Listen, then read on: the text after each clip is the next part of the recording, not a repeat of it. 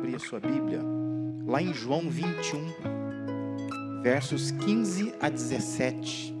Eu quero ler esse trecho, embora nós vamos falar um pouco mais, né, um pouco mais do que está aqui, né, ah, uma história um pouco maior, mas eu quero que você abra nesse momento sua Bíblia lá e acompanhe na sua Bíblia. Eu vou ler na versão da NVI, como eu sempre faço, João capítulo 21, versos de 15 a 17. O texto diz assim: Depois de comerem, Jesus perguntou a Simão Pedro: Simão, filho de João, você me ama realmente mais do que estes? Disse ele: Sim, Senhor, tu sabes que te amo.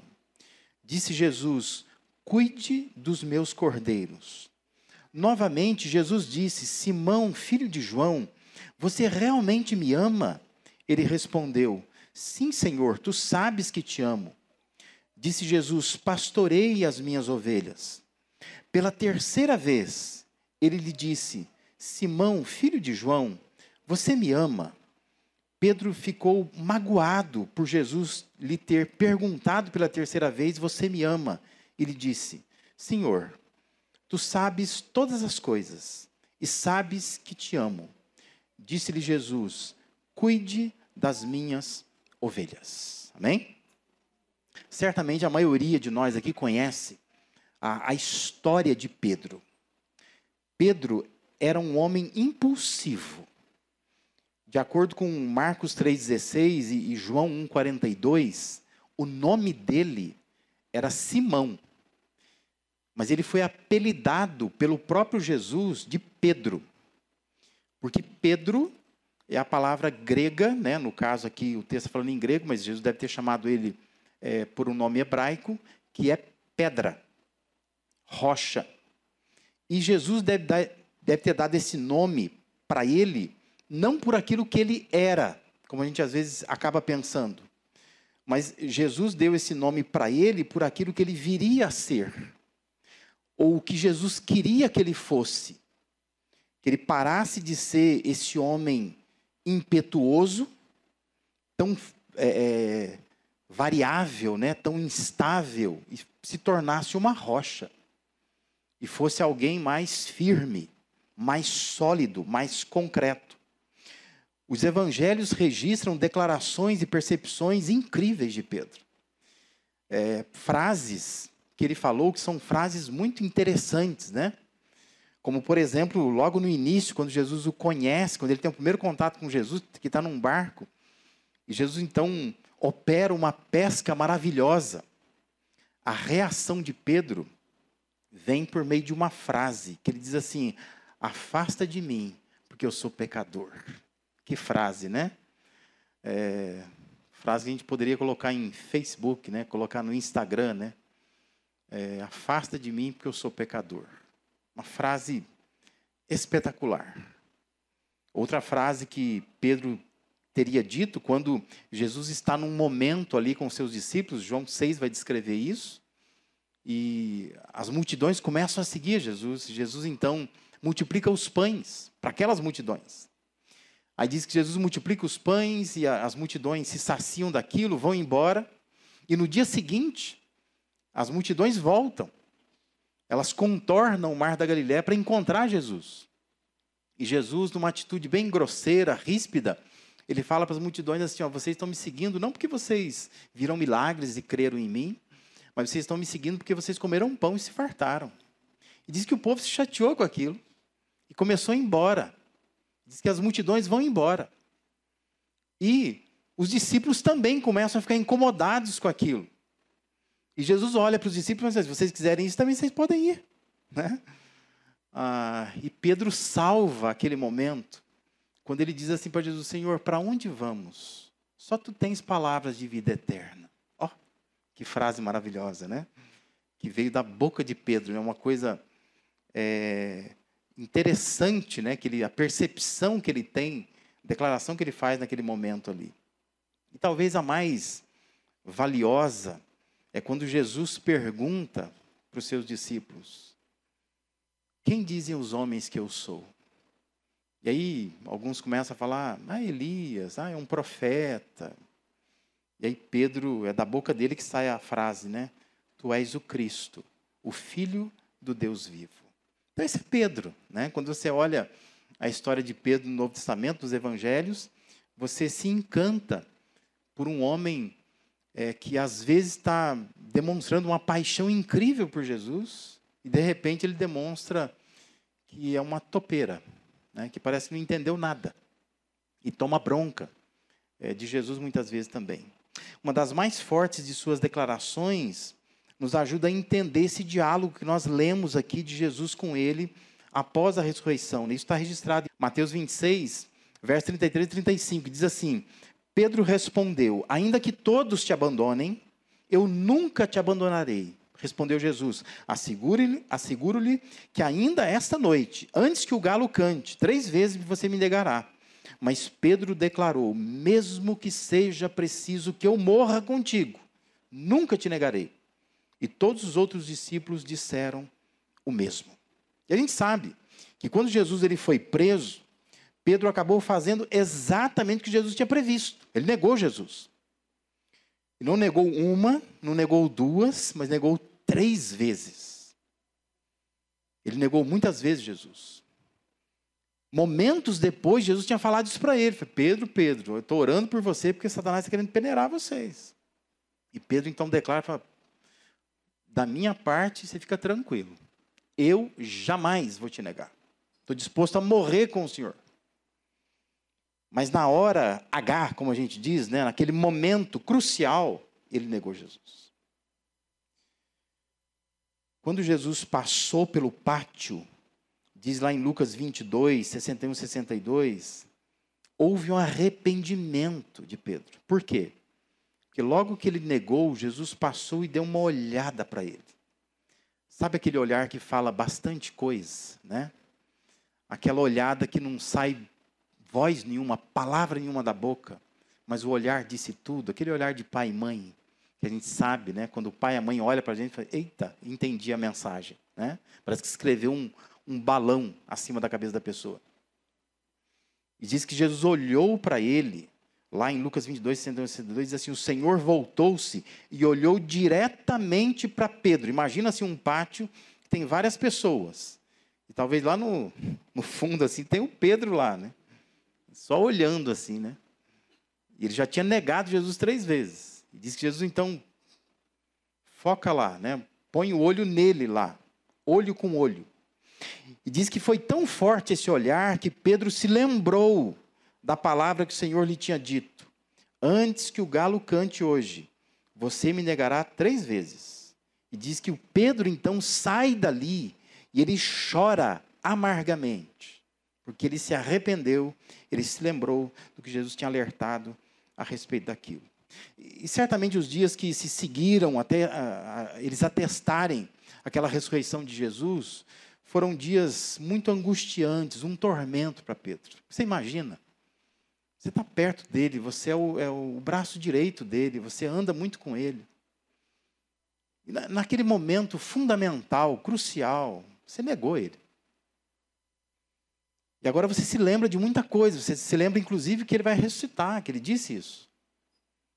E até reencontrar Jesus, a angústia deve ter tomado o coração de Pedro. O que, que eu fiz? Que besteira que eu fiz? Pelo, pela descrição dos evangelhos, Pedro já teria se encontrado com Jesus, mas foram, foi um encontro muito rápido, pós-ressurreição. Mas agora, ele está no mar da Galileia. Ao que parece, Pedro está tão desencantado com tudo que aconteceu, com ele mesmo, que ele pensou assim: eu vou voltar a pescar. Vou voltar à minha rotina normal. Eu não sou mais qualificado. Eu não posso mais ser discípulo dele. Então ele sabia, ele já ressuscitou. Até agora não houve nada de novo. Então eu vou voltar a pescar, vou voltar a fazer o que eu estava fazendo. E diz então o texto aí, lá, no, lá no, no, início do capítulo 21 de João, que ele está no mar da Galileia, ele está acompanhado de outros seis discípulos, o Tomé, o Natanael, o João e o Tiago, e mais dois que o texto aí diz que acaba não identificando, né? E Pedro, então, ele teve essa ideia de pescar, e diz que os outros o acompanham, diz lá no versículo 3. Mas aquela noite eles não apanharam nada, eles não pescaram nada. E quando amanhece, eles estão de volta, lá mais do meio do mar, para a margem do mar. E diz que é, é, ele está a mais ou menos 100 metros da praia. E Jesus aparece lá na praia. O dia está amanhecendo. E de onde eles estão do barco, eles olham para lá, vê que tem um homem lá, mas eles não reconhecem quem é essa pessoa. E essa pessoa de lá grita para eles assim: ó, tem alguma coisa para comer aí?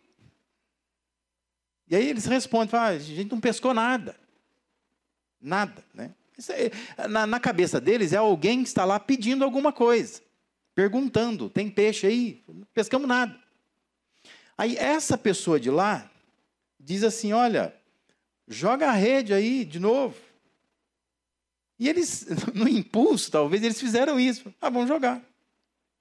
E diz que quando eles, eles puxam a rede, de novo acontece uma pesca maravilhosa. E o texto vai dizer, lá no versículo 7, que o João, o João olha para Pedro e diz: É o Senhor. Por quê? Porque só ele poderia fazer isso. Eles se lembraram, há anos atrás, ele, ele nos proporcionou uma pesca maravilhosa. Ele fala: É o Senhor. E diz que Pedro pula na água e vai nadando até a praia numa atitude desesperada de reencontrar Jesus. Então você imagina, você está diante, muito perto de alguém que você magoou, que você chateou, que você sabe que negou. E agora então ele quer reencontrar essa pessoa. E aí diz que eles se abraçam e, acontece um lanche, sei lá, um café da manhã naquela praia. É, que o, te, o texto fala que quando chega lá, Jesus já tem peixe lá, né? A coisa já está preparada lá. Ele estava perguntando só para proporcionar aquela pesca maravilhosa mesmo, né? E aí diz que eles estão ali é, comendo e no meio daquela roda de conversas e de come comida de peixe assado, né? Diz que Jesus olha para Pedro e diz assim: Você me ama? É aquela pergunta que, que marido geralmente não gosta que a mulher faz. Que tem hora que a mulher olha para o marido e diz assim: Você me ama? o marido fica assim: Ai, Jesus, né? Se eu rir, ela fica chateada. Se eu chorar, mais chateada ainda. Se eu disser que sim, ela vai dizer que não me convenceu. Se eu disser que não, ela vai embora, né? Não, não tem resposta certa. É uma pergunta constrangedora. Você me ama? E Jesus faz uma pergunta de, de mulher para marido, sabe? Olhando para Pedro: Você me ama? E, e quando eu, eu, eu fico é, diante de um texto assim, eu fico pensando como que foi aquela cena, e fico pensando assim: se você estivesse lá, se eu estivesse lá, se, se nós fôssemos o, o, o magoado, se nós fôssemos aquele que foi negado por Pedro, quais perguntas nós faríamos? Será que eu perguntaria para Pedro, Pedro, você me ama? Ou a gente ia perguntar para ele, assim, você, você pirou? Você tem noção do que você fez? Você está bem? Você é bipolar? O que aconteceu naquela noite? Mas é interessante que Jesus não pergunta nada, nada disso. Jesus vai no âmago da questão, no cerne. A pergunta dele é assim: eu só quero saber uma coisa. Você me ama? Você me ama? Pergunta constrangedora. Ele, ele não vai nas questões mais periféricas do comportamento, da vida de Pedro, mas ele vai na raiz do problema. Você realmente me ama, Pedro? Hoje nós estamos começando uma série de mensagens que nós estamos intitulando aqui outro olhar. E esse, essa questão de outro olhar não é necessariamente por ser novo esse olhar, e nem inovador, e nem é, é, é a ideia assim, de que nós queremos olhar diferente para alguns temas. Mas a ideia aqui é de olhar mais uma vez, é de colocar os nossos olhos sobre coisas, sobre assuntos, sobre textos que nós conhecemos. Mas olhar mais uma vez para Ele, porque eles precisam ser revistos por nós, especialmente nessa época de início de ano. Porque nos próximos domingos, até aquela data do carnaval, nós vamos refletir, além desse tema de hoje, nós vamos falar sobre relacionamentos, nós vamos falar sobre retribuição, sobre relevância, sobre reunião, sobre renúncia. Nós vamos olhar de novo para esses temas. E hoje nós vamos falar sobre recomeços. Tudo com R mesmo, de propósito. Para que você guarde na sua cabeça e você revise é, com muita atenção é, e com muita gratidão já a Deus também, por Deus proporcionar essa oportunidade para nós de podermos olhar novamente para alguns desses temas e pensar assim do amor que Deus tem por nós, em querer que a gente revise algumas coisas para entrar bem o ano, começar bem o ano, a gente poder ter uma estrutura é, espiritual melhor ao longo desse ano aí. Então hoje nós vamos falar sobre recomeços. Pedro precisava recomeçar. E agora ele se via diante de Jesus num diálogo com ele, no qual o assunto não é a negação, o assunto não é a impetuosidade de Pedro, mas o assunto é a missão de Pedro. Esse é o assunto. E Jesus está perguntando para ele: Você me ama? Porque o que está em jogo aqui é o amor. Eu quero saber se você me ama. Eu não quero conversar sobre a negação, não quero conversar sobre como você é impetuoso, como você vai e vem, mas eu quero saber se você tem ciência da sua missão. E para isso eu preciso entender: você me ama? Porque se você me ama, eu tenho uma missão para você. E Jesus vai falar dessa missão é, a Pedro, né? Porque quando há amor, algumas coisas a gente abandona. Quando há amor, a gente passa a fazer naturalmente outras coisas. Não é assim? Quando você se apaixonou, quando você se apaixona, você abandona algumas coisas, você se, se liga a outras coisas, você prioriza. E por isso que Jesus quer saber isso. Você me ama? Você me ama mesmo? que se você me ama, de fato você vai abandonar algumas coisas, você vai fazer outras coisas naturalmente, por amor, simplesmente por amor. Quais lições então essa experiência de Pedro nos traz? Pergunta é: o que é preciso para recomeçar? O que é preciso? Já que estamos falando de amor, em primeiro lugar, a gente observa nesse texto que é preciso amor contrito. Amor contrito. Esse diálogo não pode ser lido nem contemplado, esquecendo que, junto com Pedro, tem outros seis homens, outros seis discípulos. Não é uma conversa de, de Jesus com Pedro num ambiente que não tenha ninguém. Não dá para saber se Jesus chamou Pedro de canto e começou a conversar com ele, ou se Jesus, na roda, já perguntou direto para Pedro, na presença de todo mundo. Se Jesus disse para Pedro, Pedro, vamos caminhar pela praia um pouquinho? Né? E naquela caminhada pela praia conversou isso com ele. Mas o que é óbvio no texto é que o João, que escreve o texto, ele está perto o suficiente para escrever. Né? Ele, ele ouviu essa conversa.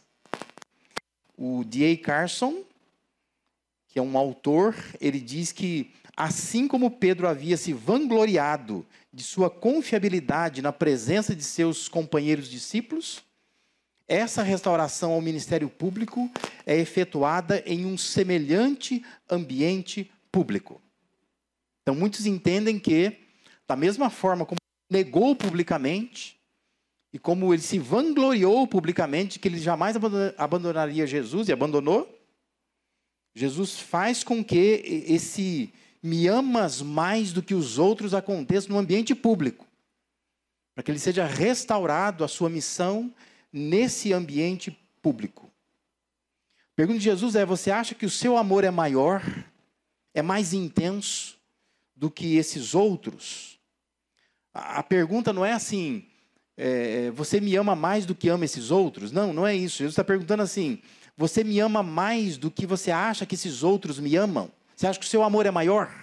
Que você é especial? Porque até então Pedro tinha atitudes, posturas que dava a entender que ele se achava acima dos outros. Jesus agora quer trabalhar um pouco isso com ele. Por isso que, se a gente quer recomeçar, precisamos recomeçar por um amor contrito. O que é um amor contrito? É um amor que se arrependeu. É um amor que se constrangeu. É um amor que faz com que você se perceba quem você é. E que você, na verdade, merecia voltar para as redes, para o barco, não ter missão nenhuma diante de, de, de Deus e de Jesus. Mas Jesus quer saber: você me ama? Você confessa esse amor? E esse amor vem acompanhado de, de contrição, ele está despido de orgulho. Você se reconhece quem você é, você percebe o quanto você fraquejou, quanto você caiu, aonde você foi. E agora então você se levanta, não de, de, de nariz empinado, como a gente diz, né? Agora você se levanta de cabeça baixa, reconhecendo assim: sim, Senhor, eu, eu te amo, o Senhor sabe que eu te amo. Mas eu já não sou mais aquele mesmo Pedro, com aquele ímpeto todo, né? Quando você lê o livro de Atos, você percebe que Pedro mudou. O Pedro que tinha a impetuosidade de arrancar a espada, cortar a orelha de um soldado, agora ele apanha. Ele se deixa ser açoitado.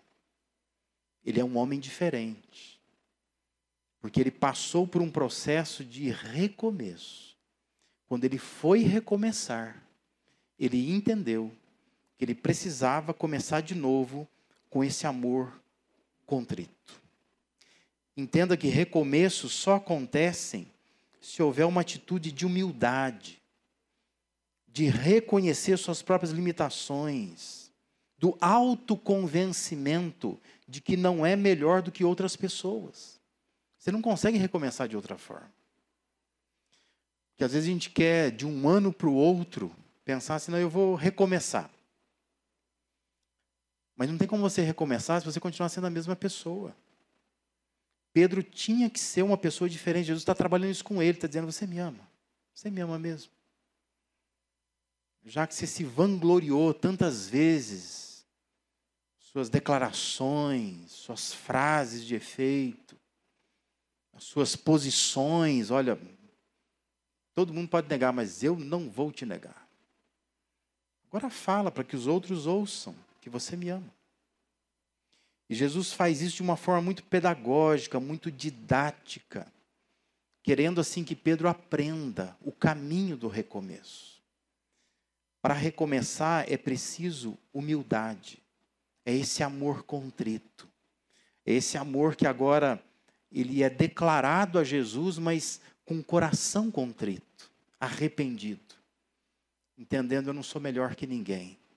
E eu preciso recomeçar de novo por baixo, não por cima, mas por baixo. Aprender de novo a andar com Cristo. Se você quer recomeçar e recomeçar bem esse ano, comece por baixo. Comece com humildade. Comece buscando a ajuda de Deus, dizendo: Deus, o Senhor sabe que eu te amo. Mas o Senhor sabe quantas vezes durante o ano passado esse amor ele não ele não se concretizou de fato, né? Quantas vezes eu dei a impressão de que eu não amava coisa nenhuma. Eu briguei por tanta bobagem, eu acabei me deslizando tantas vezes em algumas coisas escorregadias. Eu acabei me perdendo na minha arrogância. Mas agora eu quero começar com humildade, diferente. Recomeços precisam de uma atitude de humildade, amor contrito. Pensa nisso. Quer recomeçar, você precisa de um amor contrito. Segundo lugar, se a gente quer recomeçar, nós precisamos de um amor coerente. Versículo 16 diz que novamente Jesus disse: Simão, filho de João, você realmente me ama? Ele respondeu: Sim, Senhor, tu sabes que te amo.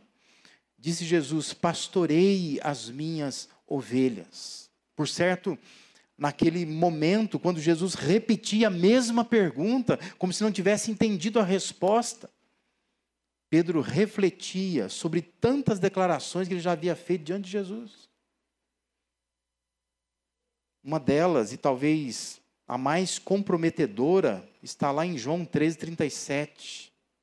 Senhor, por que não posso seguir-te agora? Por ti darei a própria vida, Pedro diz. Olha o que ele falou.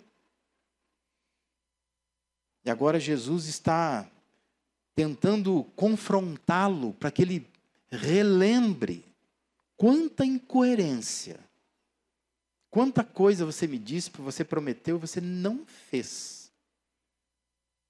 Então, se a gente quer recomeçar, nós precisamos de um amor mais coerente. Preste atenção numa coisa: não são as suas declarações, as suas juras de amor, que vão comprovar que você ama a Cristo de verdade. O que vai comprovar se você ama de verdade são as tuas ações, é aquilo que você faz. Lembra que Jesus ensinou que aquele que tem os meus mandamentos e os guarda, esse é o que me ama. Ele diz que aquele que me ama será amado por meu Pai. Eu também o amarei, me manifestarei a ele. João 14, 20.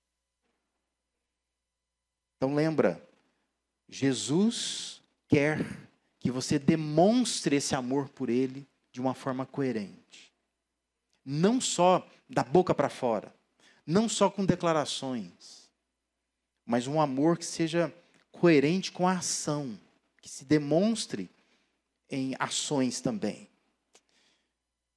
E por que, que Jesus pergunta três vezes, né? Por que três vezes? O que, que ele pergunta? Você me ama? Me ama? Me ama? É, claro, né? Se ele negou três vezes, a ideia é que fa faça com que ele confesse três vezes. Mas é importante entender que essas três repetições, elas são tidas como suficientes. É o tipo de coisa que vai transpondo culturas até hoje. Você faz isso com o teu filho, né? Vou falar uma, vou falar duas, vou falar três. Não é assim que a gente faz? Porque nós entendemos que três é suficiente. Né? A gente faz isso, né? Um, dois, três. O, o três já está aqui, ó. Já está no limite. Então Jesus faz, faz o que a cultura dizia, faz o que nós fazemos até hoje, né? Três vezes é suficiente para que ele confesse o seu amor. Isso é um indício de recomeço, é um indício de coerência. Está entendendo o que eu estou te falando, né? Três vezes. Faz repetir três vezes. Ele negou três vezes, porque também quem perguntou pelo pátio lá entendeu que se três vezes ele falou que não é, não é. É suficiente. Não precisa perguntar mais vezes. Por isso que o três se torna então importante, né? Porque o três é a ideia de suficiência. Se a pessoa confessa três vezes, é suficiente. Se ela nega três vezes, é suficiente. Jesus entende que então é suficiente que ele responda três vezes: Você me ama, você me ama, você me ama. Porque Jesus está querendo testar a coerência. É coerente com o que você confessou antes. Agora você pode dizer: Você me ama três vezes. Porque isso seria suficiente para Jesus. Então, recomeços só acontecem também se houver um amor coerente. Se nós fizermos dessa confissão, que ela é declaratória, né? Que, ela é de boca, que tem que ser feita assim também, através de cânticos, de canções, de orações que nós fazemos, mas transformar isso em ações, para que seja coerente com aquilo que eu, que eu confessei. Porque não adianta dizer que ama Cristo o ano inteiro, se esse amor não se transformar em obediência a Ele, se a gente não trazer isso para a prática da vida, para que seja de fato um ano de recomeço diferente, onde eu vou aplicar essas coisas que eu entendo, eu vou aplicar na minha vida através de um, um amor que seja mais coerente com aquilo que eu estou confessando. Em terceiro e último lugar, recomeço também, como de Pedro, precisam de um amor consistente.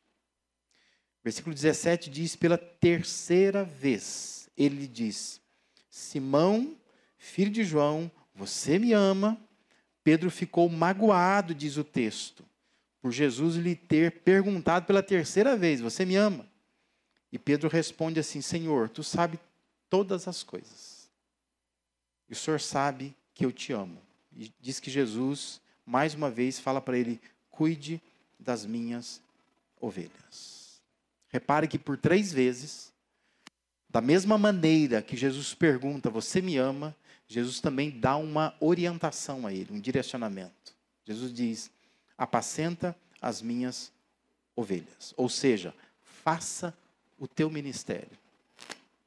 Volte a servir naquilo que eu te chamei para servir. É um recomeço, percebe? Para Pedro, acabou. Ele voltou a pescar. Para Jesus, não, vamos começar de novo. Vamos começar tudo outra vez. Jesus está dizendo para ele: apacenta as minhas ovelhas. Abandona de novo esse barco.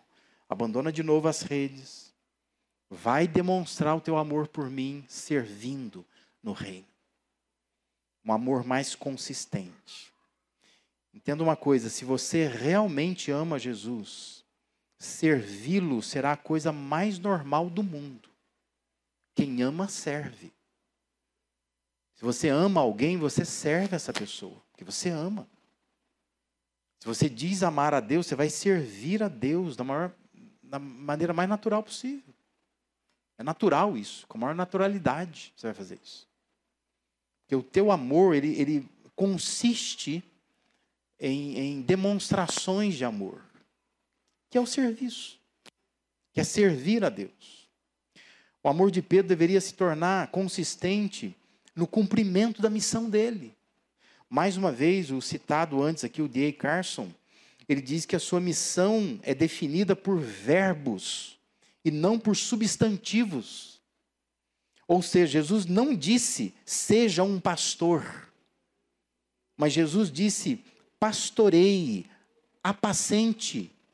Isto é, diz o D.A. Carson lá, não se trata de um status, mas de uma função, não de um cargo, mas de um encargo, não de uma posição, mas de um trabalho.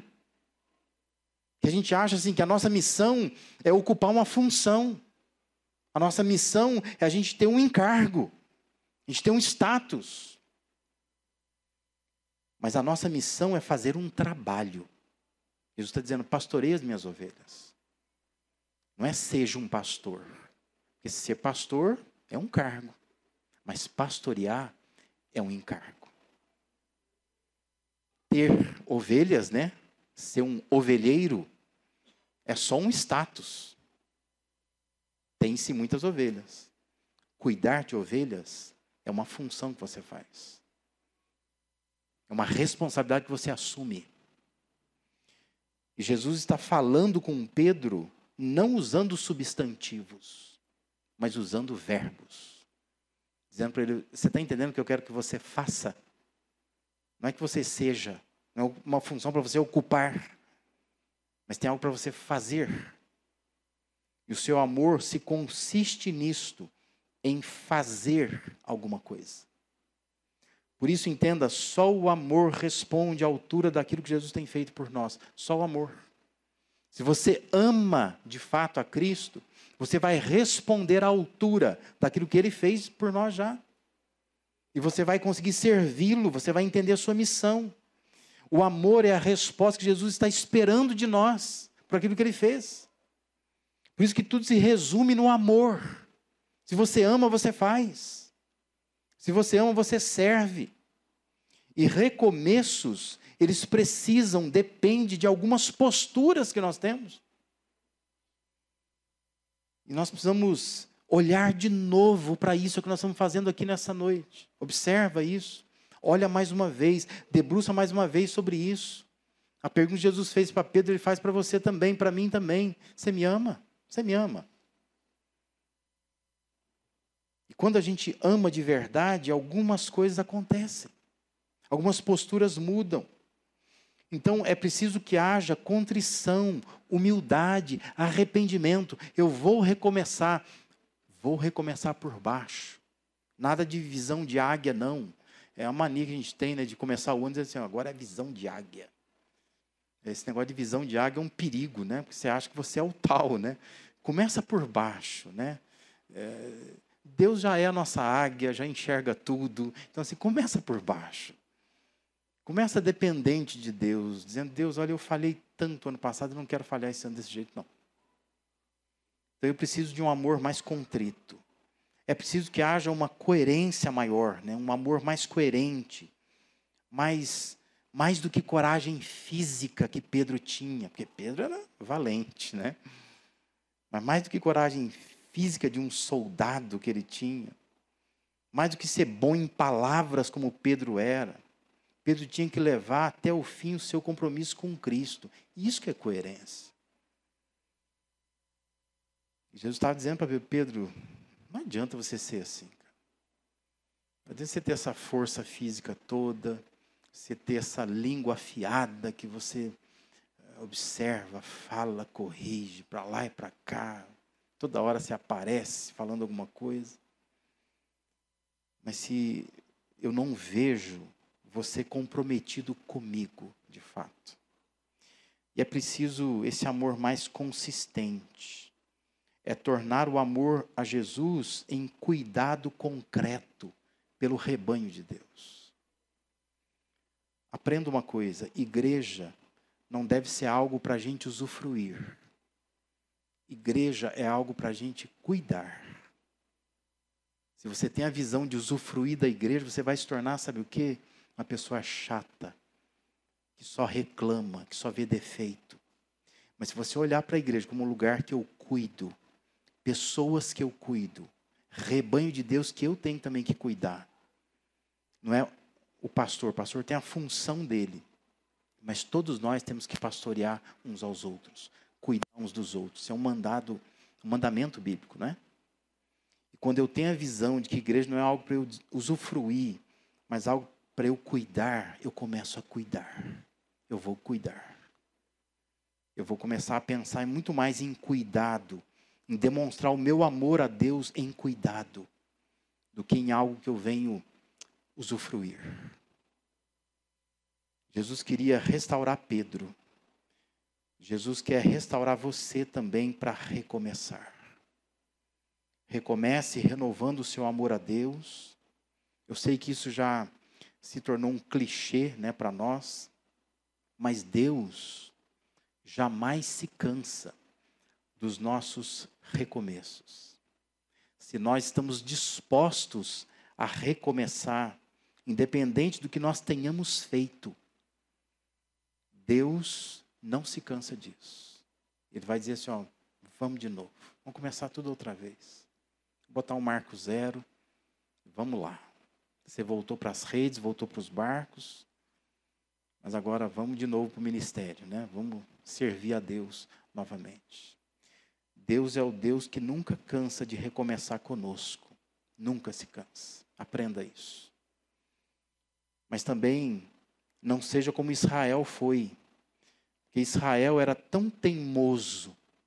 Israel, como povo, como nação, é, eles eram tão instáveis.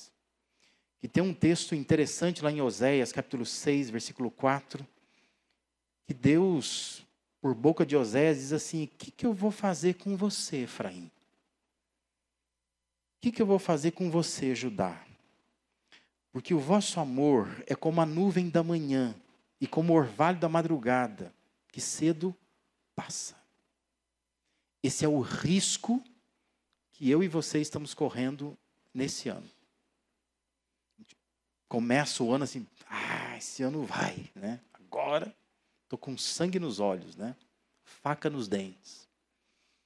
Eu vou participar de tudo, eu vou ler a Bíblia todo santo dia todo dia santo eu vou orar, eu vou participar de aulas de Life Educa, eu vou no culto, eu vou anotar o sermão que esse pastor está falando, eu vou botar em prática.